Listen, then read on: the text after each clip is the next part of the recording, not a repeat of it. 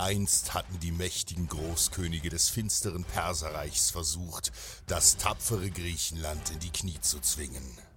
In dunkelster Stunde kämpften die Söhne Griechenlands vereint Seite an Seite. Allen voran taten sich Athen und Sparta in unbeschreiblicher Tapferkeit hervor. So stellte sich einst Sparta mit nur 300 Kriegern dem übermächtigen Feind entgegen. Auch Athen zeigte in blutigen Seeschlachten den Mut von Helden. Nachdem die schändlichen Perser besiegt waren, zerbrach das gemeinsame Bündnis in Griechenland. Das erstarkte Athen versuchte nun zahlreiche Stadtstaaten weiter an sich zu binden und zu dominieren. Nicht selten wurden kleinere Stadtstaaten mit Waffengewalt in den attischen Seebund genötigt. Einige davon suchten Schutz vor den gierigen Bestrebungen Athens und verbündeten sich mit Sparta, die dessen Machtbestrebungen mit Argwohn betrachteten. Und so kam es zum blutigen Bruderkrieg der Griechen. In vielen Schlachten des Peloponnesischen Krieges standen sich Sparta und Athen gegenüber. Unerschrocken marschierte Phalanx gegen Phalanx, wie es niemand mit den trainierten und kampferprobten Spartiaten im Nahkampf aufnehmen konnte, so sehr dominierte Athen mit seinen schnellen Kriegsschiffen auf dem Meer. Immer wieder wich Athen einer offenen Feldschlacht aus, versteckte sich hinter starken Mauern und versuchte den Konflikt auf dem Meer auszutragen.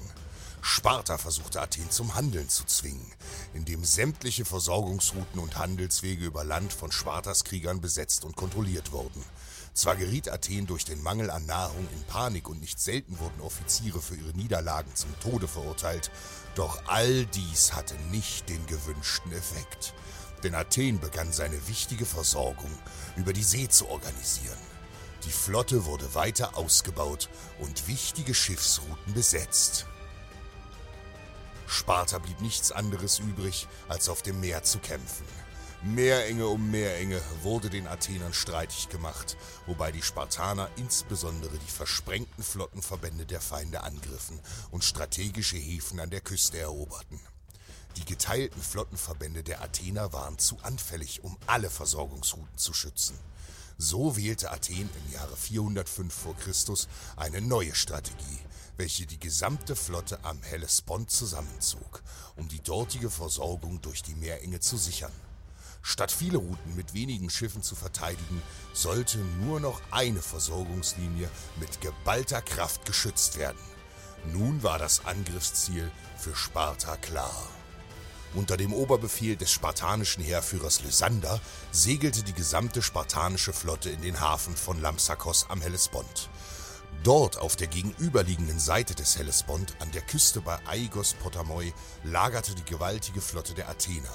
Sie waren dort an Land gegangen, um Vorräte und Frischwasser zu laden. Als die Athener die kleine Flotte der Spartaner erblickten, lachten sie und machten sich kampfbereit. So warteten sie gespannt, dass die Spartaner aus ihrem geschützten Hafen herauskämen und angreifen würden. Lysander jedoch ging mehrere Tage lang nicht auf die Herausforderung ein. Diese Hinhaltetaktik zeigte schon bald Wirkung, da die Wachsamkeit der Athener nachließ und sich nach und nach ihre Seeleute wieder an Land verteilten.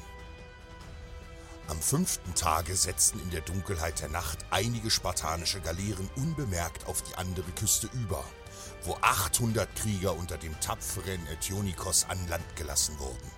Im Morgengrauen griff Sparta mit seiner kleinen Flotte an. Die Athener schlugen Alarm, 30 ihrer Kriegsschiffe waren sofort einsatzbereit und segelten den Spartiaten entgegen, während der Großteil der attischen Krieger vom Ufer auf ihre Schiffe stürmte. Plötzlich ertönte ein lauter Schlachtruf hinter den Athenern.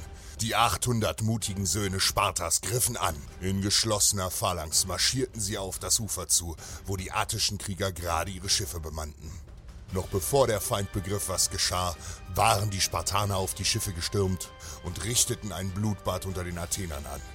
Wild hackte und schlug sich Sparta von Schiff zu Schiff und warf die toten Leiber der Feinde über Bord. Auch die spartanische Flotte griff nun an. Die 30 attischen Schiffe wurden im ersten Ansturm niedergemacht und die Feinde endgültig besiegt. Athen hatte durch seine Nachlässigkeit den Krieg verloren den Sparta am Ende mit Klugheit und Mut gewann.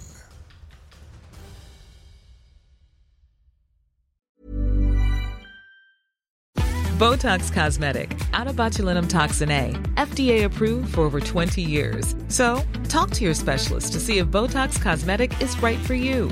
For full prescribing information, including boxed warning, visit BotoxCosmetic.com or call 877-351-0300. Remember to ask for Botox Cosmetic by name.